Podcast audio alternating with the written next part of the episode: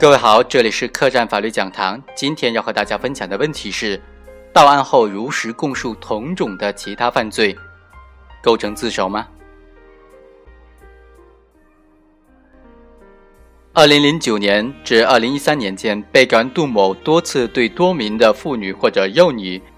进行奸淫或者猥亵。杜某还主动的供述了其在二零一零年间的一次猥亵事实。对于本案这种情况，因为涉嫌强制猥亵妇女而被采取强制措施的犯罪嫌疑人，如实的供述司法机关未掌握的猥亵儿童的事实，是否构成自首呢？被告人辩称，其因涉嫌强奸罪、强制猥亵妇女罪，在接受公安机关讯问时，主动交代了还猥亵幼女李某某的事实，构成猥亵儿童罪的自首。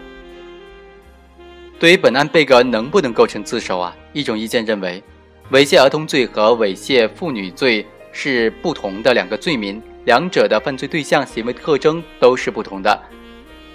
杜某到案之后呢，如实的供述了猥亵儿童犯罪事实呢，构成自首。另外一种意见则认为，在认定自首的问题之上，强制猥亵妇女罪和猥亵儿童罪应当视为同种的罪行。杜某到案之后。供述猥亵儿童罪的事实，不应当构成自首，但是可以酌情从轻处罚。综合来看呢，我们认为后一种观点比较恰当。最高人民法院一九九八年出台的《关于处理自首和立功具体应用法律有关问题的解释》中就规定，被采取强制措施的犯罪嫌疑人、被告人和已经宣判的罪犯，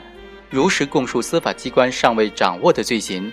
与司法机关已经掌握的。或者判决确定的罪行确实属于不同的罪行的，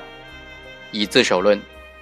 被采取强制措施的犯罪嫌疑人、被告人和已经宣判的罪犯，如实供述司法机关尚未掌握的罪行，与司法机关已经掌握的或者判决确定的罪行属于同种罪行的，可以酌情从轻处罚。如实供述的同种罪行比较重的，一般应当从轻处罚。实践当中，对于哪些罪行属于同种罪行，存在不同的认识。为了解决这一问题，最高人民法院二零一零年又下发了《关于处理自首和立功若干具体问题的意见》，其中就规定，犯罪嫌疑人、被告人在被采取强制措施期间，如实供述本人其他罪行，该罪行与司法机关已经掌握的罪行属于同种罪行还是不同种罪行，一般应当以罪名区分。虽然如实供述的其他罪名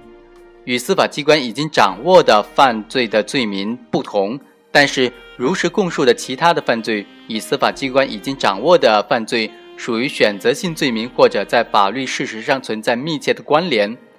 如因受贿被采取强制措施之后，又交代因受贿为他人谋利的这种行为构成滥用职权罪的，则应当认定为是同种罪行。根据该意见的上述规定，同种罪行呢包括三种情况：罪名相同的罪行，属于同一选择性罪名的罪行，以及法律或者事实上密切关联的罪行。强制猥亵妇女罪和猥亵儿童罪罪名不同，也不属于选择性罪名，但是两种犯罪在法律上和事实上都有密切的关联，可以视为同种罪行。第一。强制猥亵妇女罪和猥亵儿童罪在法律上具有密切的关联，认定数种罪行在法律上具有密切关联呢，一般应当以犯罪构成要件为依据，考察数种罪行在犯罪主体、客体、客观方面的行为、结果、对象要素等等方面是否具有相近性、包容性。强制猥亵妇女罪和猥亵儿童罪在客观方面均包含违背被害人的意志。采取各种手段、卑鄙下流的手段进行猥亵等等行为，构成猥亵儿童罪。虽然不要求行为人采取暴力胁迫手段，但实践当中对陌生儿童进行猥亵时，也往往会采取一定的暴力胁迫手段。从主观方面看，两罪均具有满足不正当的性欲的动机，行为人受性欲驱动。对女性被害人实施猥亵时，往往对被害人是否属于幼女不加区分，只要满足其性欲即可。第二，强制猥亵妇女罪和猥亵儿童罪在事实上存在密切的关联。认定数种罪行在事实上具有密切关联，一般应当依托司法实践，结合日常生活经验，考察数种罪行在发生的概率、逻辑以及关系上是否具有关联性。在某些猥亵犯罪当中，行为人基于满足特殊性要求、犯罪易于得逞等等考虑，随机的选择某一年龄段的陌生被害人作为作案对象，其对被害人的年龄就有大致的判断。对于行为人而言，先后对两名十几岁的年幼的女性进行猥亵，其犯罪手段以及犯罪的目的是没有差别的。即使因被害人不满或者超过十四周岁而分别构成强制猥亵妇女罪、猥亵儿童罪，仍然是两起性质基本相同的事实。在本案当中，被告人杜某在五年的时间里，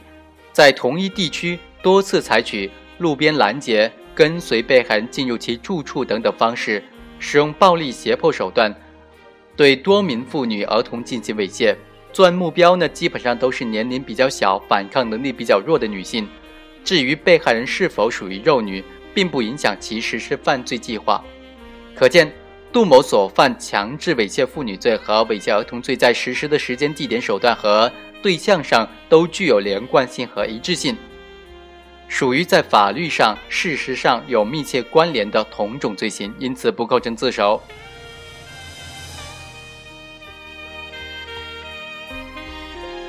以上就是本期客栈法律讲坛的全部内容，下期再会。